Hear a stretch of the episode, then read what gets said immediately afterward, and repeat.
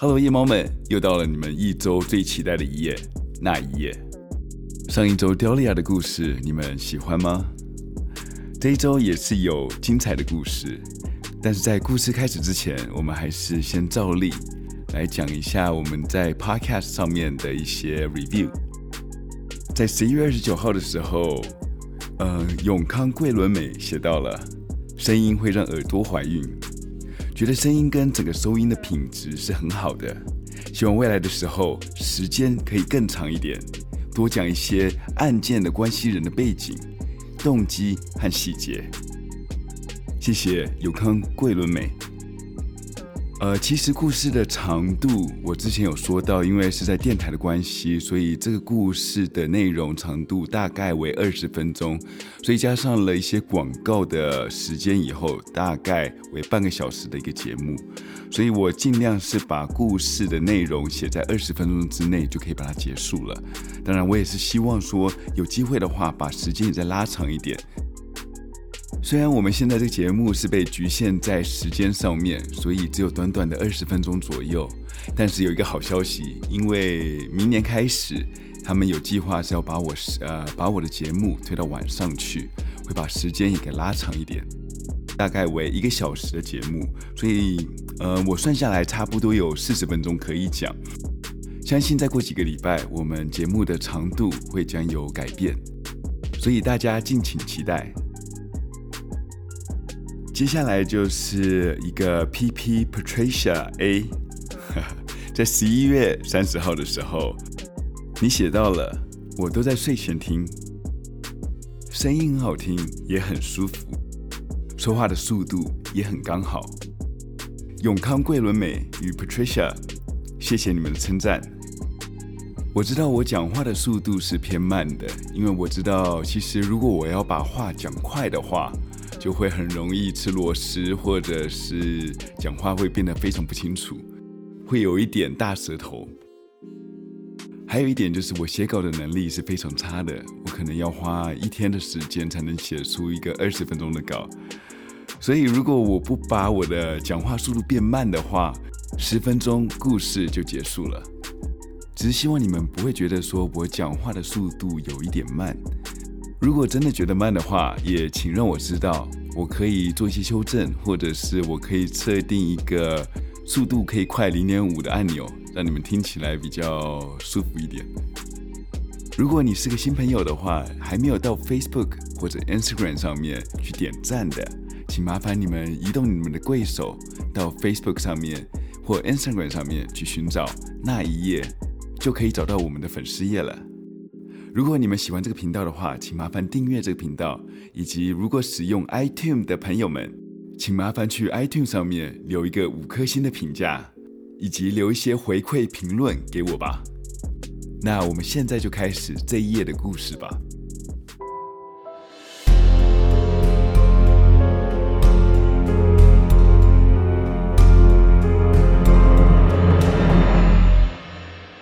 你是否有被跟踪的经验？我指的并不是一般来抓奸的私人侦探，而是一些对你有好感的人，但是无法对你说出口的。当这些人每天花十个小时在跟踪你的时候，你会不会因为这样子而害怕？Lisa Zeger，她是一个二十四岁在麻州长大的一个小女孩，她从小的梦想就是要当一个老师，但是一开始并没有办法直接做老师的她。只好在一间中学先去做了一个助理老师，但是助理老师的薪水并不高，所以常常很多助理老师都需要找另外一份兼职来支持他生活的开销。Lisa 她也不例外，她为了追寻她的梦想，所以她在当地的一家叫 Bernie 的礼物店里面做兼职。早上都在学校的 Lisa，只要一下了课，就会到这个礼物店。从下午五点做到晚上九点，就这样固定的朝九晚九的工作，一直做到四月十六号。在四月十六号这一天，有两件事情反常的让所有 Lisa 认识的朋友都觉得不对劲。第一件事情就是 Lisa 在这一天没有来到学校，除了没有到学校以外，她还没有打电话到学校里面请假。Lisa 之前在上班的时候是很有责任感的，如果不能来学校的话，一定会打电话到学校先请假。所以学校的人打电话到 Lisa 家的时候都没有人听，他们只好找 Lisa 的妈妈 D。但是当打给 D 的时候，发现 D 他也是对这个事情很惊讶的。但是他后来想一想，可能是 Lisa 睡过了头，应该没什么大事。但是第二件事情就是另外一个女孩子叫 Sophia，她是 Lisa 的同事。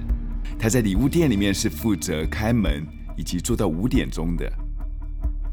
早上的时候，当她到了停车场的时候，就觉得有点事情不太对了。她在停车场里面看到 Lisa 的车子。一开始的时候，他想说可能是过来这里布置这一周复活节的一些装饰。但是当他走靠近到礼物店大门的时候，他就觉得越来越不安。他看到礼物店的大门是没有锁的。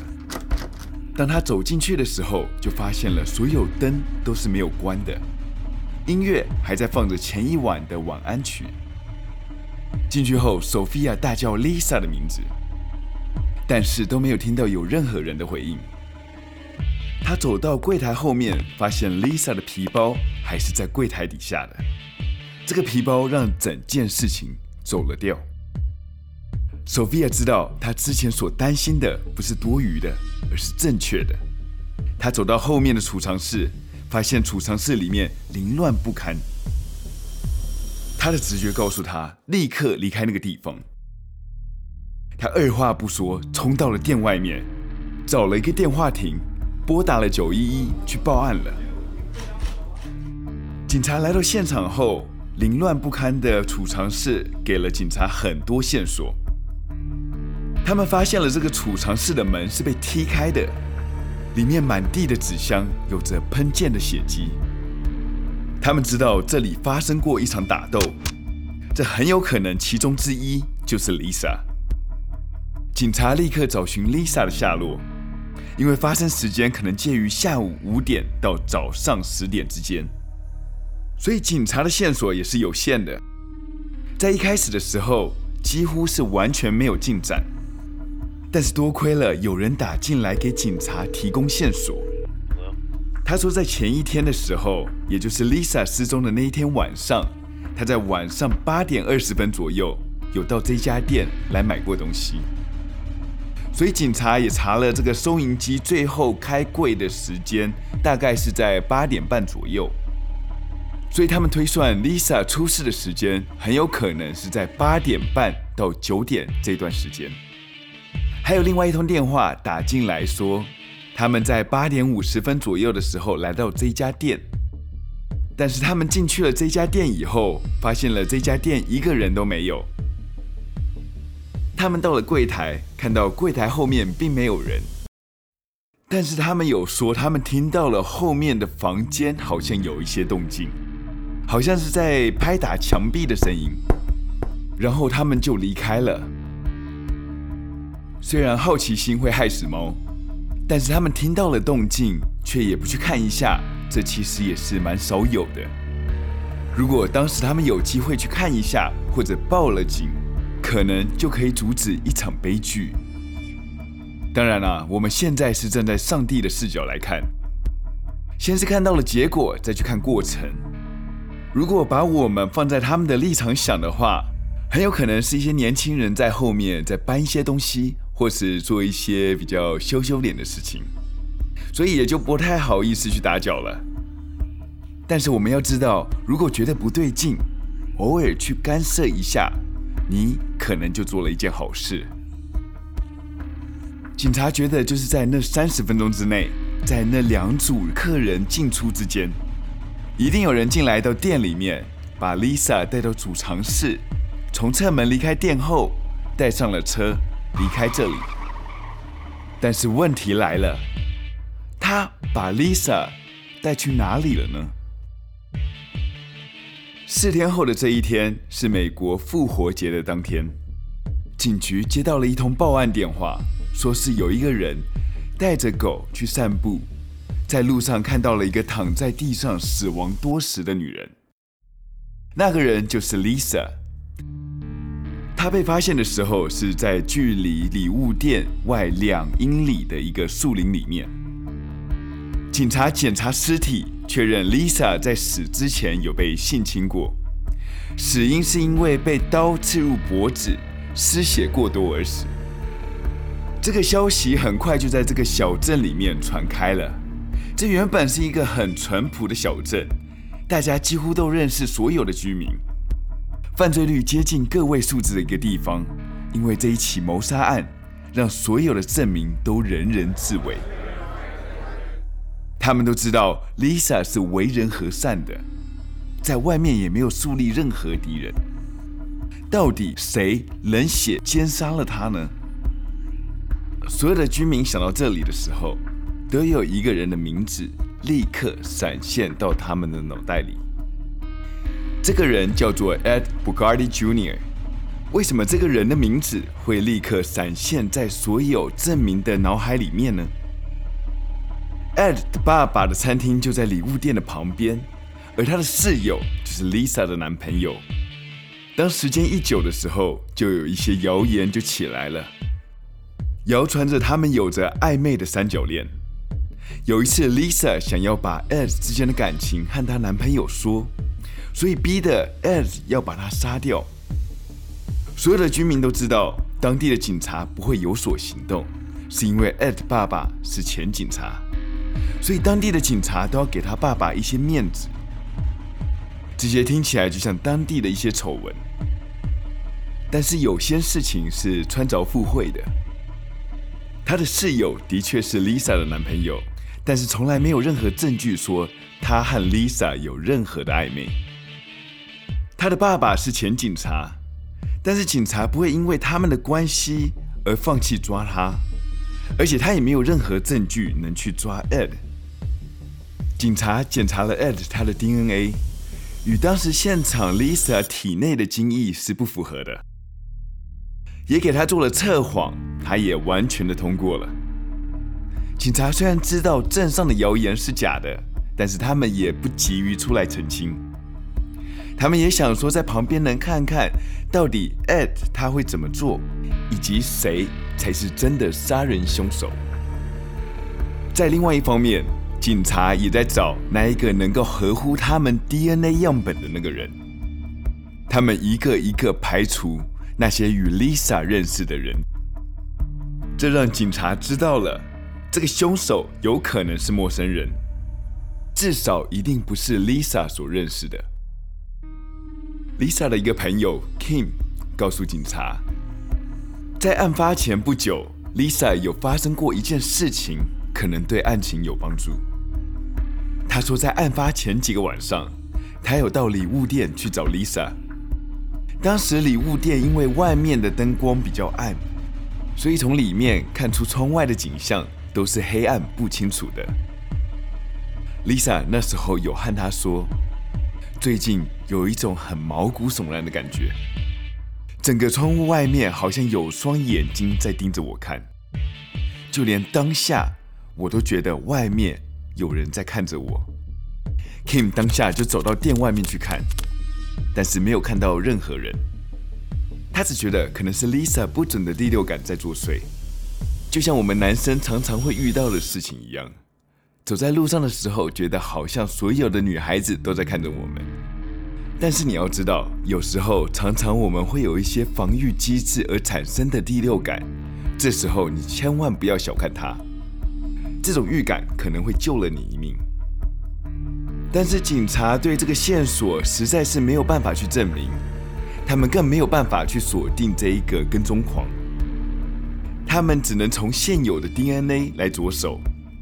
他们跑了整个警察局的资料库，把所有嫌疑人的 DNA 都拿出来比对，但是没有一个是配对的。这时候的警察已经到了案件的撞墙期。就这样，案子就慢慢的冷了下来。几年过去了，虽然总有警察每年都在跟这个案子，但是进展还是很慢。其实除了 DNA 这个物证以外，其实警察还有一个资讯是没有透露给大众知道的，这就是他们在现场找到 Lisa 的钥匙圈。这把钥匙圈里面少了一个 Lisa 公寓的钥匙，所以每次他们把嫌疑犯带回警局侦讯的时候，都会和嫌疑人说：“可以给我看看你家的钥匙圈吗？”他们会把钥匙圈拿去去和他们复制公寓的钥匙去做一个比对，看看是不是同一把。其实很多杀人犯都会有一种收集战利品的心态，小至照片、钥匙。大到甚至连受害者的器官，这对于他们来说是一种成就感。有一天，警察收到一个情报，带回了一个嫌疑人。他们同样的向他要了他的钥匙。过了五分钟以后，另一名警察走了进来，在那个警察耳朵旁边说了几句话以后就离开了。侦讯的警察沉默了一会，问到嫌疑人说：“这把钥匙是干什么的？”嫌疑人就说了：“这一把钥匙是我家公寓的钥匙。”警察心里面就已经想说，这个嫌疑人应该跟 Lisa 的死脱离不了干系。想说，看你还能狡辩到几时，就回答到说：“那我们就去你家走一趟吧。”把嫌疑人带回家里以后，到了门口的时候，把钥匙插进去，所有的警察都惊呆了。这把钥匙真的可以开他家的门锁。